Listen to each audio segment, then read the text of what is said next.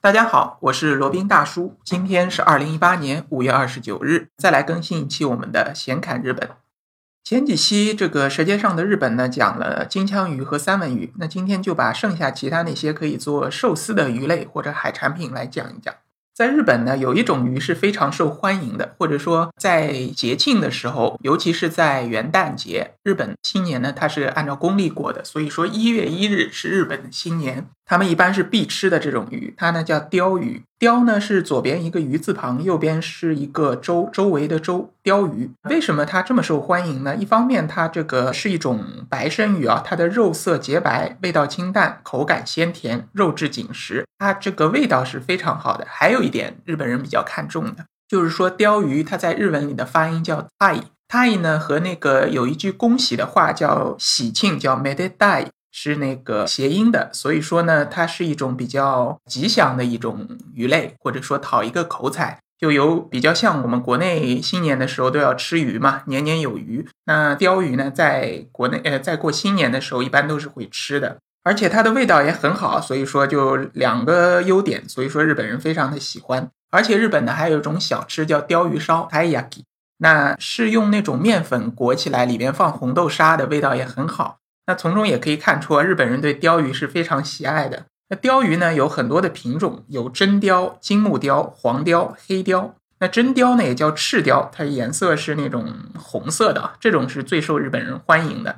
然后它在不同的季节里面也有不同的叫法，比如说在春季啊，樱花盛开的时候，它被称为樱鲷或者花见鲷。花见大家可能知道，就是去赏樱的时候就可以叫花见。花是一朵花的花，见呢是看见的见。然后在那个秋季的时候呢，真鲷又被称为红叶鲷 （momiji 台）。红叶就是 momiji，就意味着它那个时候脂肪啊非常丰厚，然后也非常的美味。就是说。所以日本人对于寿司或者对于这个刺身啊，它的命名是非常的繁杂的。就同一种鱼，它在幼年期、它在成年期，然后它在不同的季节，它的叫法都是不一样的。所以说，如果你想要学日语的话，这个刺身或者说鱼类这一关是过不去的啊，你肯定要去把这个都好好的学。那说完了鲷鱼呢，还有一种非常这个高级的刺身的食材叫狮鱼。狮呢是左边一个鱼，右面一个师傅的师，然后它在中国叫黄干鱼啊。它因为是也是像金枪鱼一样啊，不不是金枪鱼，它是和那个三文鱼一样，是一种洄游鱼，在淡水里、海水里都会生活。然后呢，主要是生活在这种比较寒冷的水域里面。它为了抵御寒冷啊，所以说身上的脂肪含量非常的多，肉也很紧实。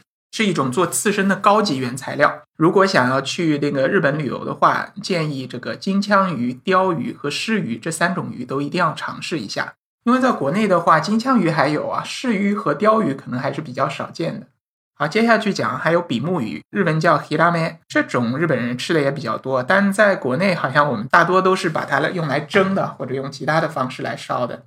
还有一种呢，叫白金枪鱼，大家不要误会啊，白金枪鱼呢其实不是金枪鱼，它只不过就是名字比较名字和金枪鱼比较像，实际上呢，它的肉质和金枪鱼比较类似啊。国内有一些无良的商家也会把这个白金枪把它来冒充这个金枪鱼，但是呢，因为白金枪它的油脂比较高啊，吃多了以后有可能会腹泻的。比较喜欢这个排油，或者说比较喜欢这个清肠的女性同学们可能会喜欢这样的特性。还有一种这个日本非常有名也非常受欢迎的鱼呢，它是河豚鱼。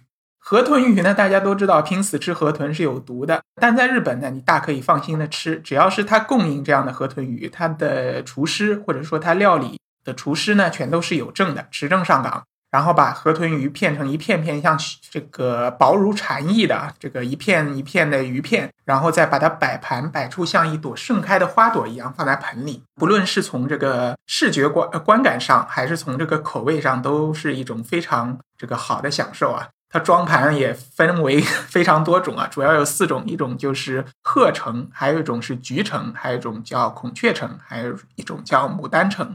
简单来讲就是。模拟这些动物或者这个花卉的这个形态来摆成不同的摆盘。那个河豚不光是肉可以吃啊，它的河豚皮也很好吃，非常有嚼劲。然后还有一种比较就是致命但是非常美味的这个料理呢，是河豚。但是这个河豚一定要是这个人工养殖的，千万不能是野外的。野外的你吃了以后必死无疑。人工养殖的话呢，它的毒素是非常低的，你吃一点河豚的肝也是可以的。还有呢，还有其他的一些鱼类啊，比如说秋刀鱼。秋刀鱼实际上做刺身的非常少，一般都是盐焗或者盐烤。还有那个鱿鱼和章鱼。鱿鱼和章鱼呢，虽然也是可以做刺身，但是罗宾个人觉得并不太喜欢这样的口感，因为吃起来生吃的话呢，和吃橡皮差不多，没有什么特别的。当然，它的那个那个料理的方式啊，比较夺人眼球啊，就有可能就是活的抓上来，然后直接就一片一片片成这个刺身，然后就摆到食客的面前。基本上你在吃的时候，它的触角都还在扭动。OK，那还有就是可能吃货们非常喜欢的这个甜虾。其实甜虾并不是一种品种啊，就是说这种虾如果生吃它有一些甜味的话，就统称为甜虾。那在日本比较有名的呢是叫牡丹虾，被称为叫海老之女王。海老呢就是日文里面虾的一个汉字的写法，就是海边的老人海老。然后它的肉质呢又饱满，然后虾的味道非常的鲜甜，在那些就是说比较高级的日本的宾馆或者酒店里面，它一般都会有这样的甜虾供应。那吃了几次呢，感觉真的是味道非常非常的好，大家一定要去尝试一下。这种甜虾呢，它最重要就一定要是新鲜的，如果是不新鲜，它这个肉质就没有这么弹牙了，然后这个鲜甜的味道也大打折扣。还有一些大家比较熟悉的，就像北极贝，但是北极贝实际味道也就一般吧，可能。口感还可以啊，比较有弹性，这里就不讲了。那还有一个罗宾特别喜欢的呢，就是海胆。海胆呢，日文里面叫乌尼。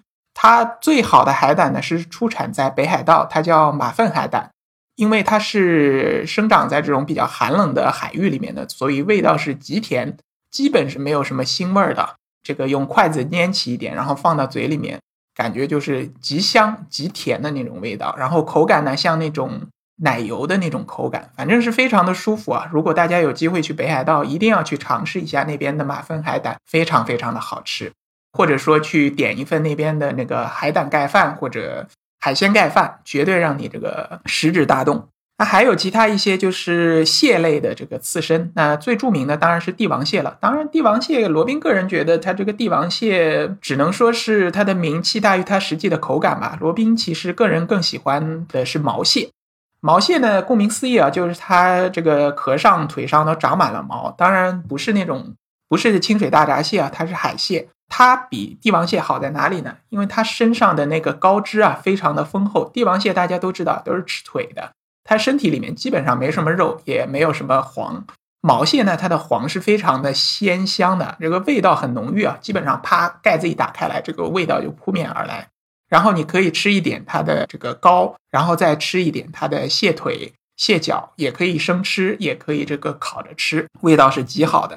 然后还有一种蟹呢，叫松叶蟹。松叶蟹在日本也是非常的闻名的，基本上那种比较好一点料理蟹的饭店呢都会做。然后它如果是把它那个用那种比较好的方式烹饪起来，就一蟹几吃那种，做那个刺身，做那个熟的，还有做那个松叶蟹的黄。基本上，不管是视觉也好，味觉也好，都是一种极高的享受。好了，那说完了这些海里的动物，那还有哪些动物可以作为刺身呢？呃，可能你想不到，鸡肉也可以。那鸡肉会不会有这个有这个寄生虫之类的？这个是不用担心。他们是一个是呢选材非常的严格，他要用当地的走地鸡，还有呢就是他选取啊，只选取鸡胸这边一块像弯月一样的。简而言之，就是它的那个鸡胸脯肉，然后拿来做刺身。厨师呢也会非常的小心，反正不会让你有这个刺身的烦恼啊。他还会将表面它稍微烤一烤，就是说外面稍微烤的熟一点，里面是生的，或者让你既有感觉到它这个刺身的这个鲜甜的味道，然后又不至于呢让你这个一口咬上去冰冰冷冷的不大舒服。还有就是前面也给大家提到过的牛肉刺身，牛肉刺身呢一定要选取那种就是顶级的和牛，它做的刺身才好吃。千万不要选一块牛肉，你切一块就拿来想要生吃，那是不可以的。你比如说选一块牛腩或者牛腱子肉往嘴里塞，那你是十有八九是嚼不动的。选取这个双酱牛肉或者和牛，它上面这个雪花均匀啊，然后这个肉质啊和它的脂肪层层叠叠的互相互相交织在一起。这种牛肉呢，你把它片成很薄的一片，嗯，沾一点这个酱油或者沾一点这个其他这种醋或者其他那些调料，然后放到嘴里，基本上就是那种入口即化的感觉。罗宾也没有尝试过很多次，应该也只有两三次吧，因为毕竟这个牛肉确实是很贵的，但可以说是物有所值，大家有机会可以去尝试一下。那另外有一种比较小众的这个刺身呢，就是马肉刺身了。罗宾好像也讲过吧，是在那个九州那边吃过一次。但是呢，马肉刺身实际上它的味道呢一般吧，可以说一般。你如果带着尝鲜的这种心态去呢，可以去尝试一下。但是老实讲，没有那个牛肉刺身这么好吃。啊，至于说其他的那些动物，就不大建议做生的这种刺身来吃了。那日日本的料理呢，它当然不光是这种刺身生食啊，它的熟的料理也非常的多，包括天妇罗，包括这种煮物，还有那种这个这个烤物，还有那种这这个叫什么关东煮，反正非常多种多样的这样的食材。当然跟中国的是没法比啊，种类没有像中国那么多。但是作为一个这个领土并不大的一个小国家呢。它的料理的这个丰富性，或者说料理的美味程度呢，也是可圈可点的。如果是说想要评比一个在日本哪里的食材或者哪里的料理最好吃呢？罗宾觉得还是首推北海道。当地呢，那个牛肉也好，那个海鲜也好，还有当地的牛奶也好。这个当地的那个甚至大米也好，实际上日本的农产品啊，只要写着北海道产或者北海道这个出产的话呢，它的价格就会比其他地方出产的要贵上一截。所以说，如果想满足你的口腹之欲，所呃想要享受这个舌尖上的日本呢，建议去北海道。今天的闲侃日本先到这里哈，我们下期再聊。接下来是罗宾大叔的广告时间，罗宾大叔可以提供如下的收费服务。包括日本自由行、深度游的定制服务，以及日本经营管理移民的咨询办理服务，包括经营管理移民 DIY、经营管理企业托管安心服务、购入旅馆经营托管安心服务，以及赴美生子、赴加生子的咨询服务、赴美生子城市签的代办服务，以及美国、加拿大十年旅游签证的代办服务。还有呢，就是希腊购房移民服务。也叫希腊黄金签证项目，二十五万欧元，希腊买房送一家三代绿卡，还有瓦努阿图绿卡捐赠项目，瓦努阿图入籍捐赠项目是全世界最经济、最快、最省心、最没有移民间的移民项目。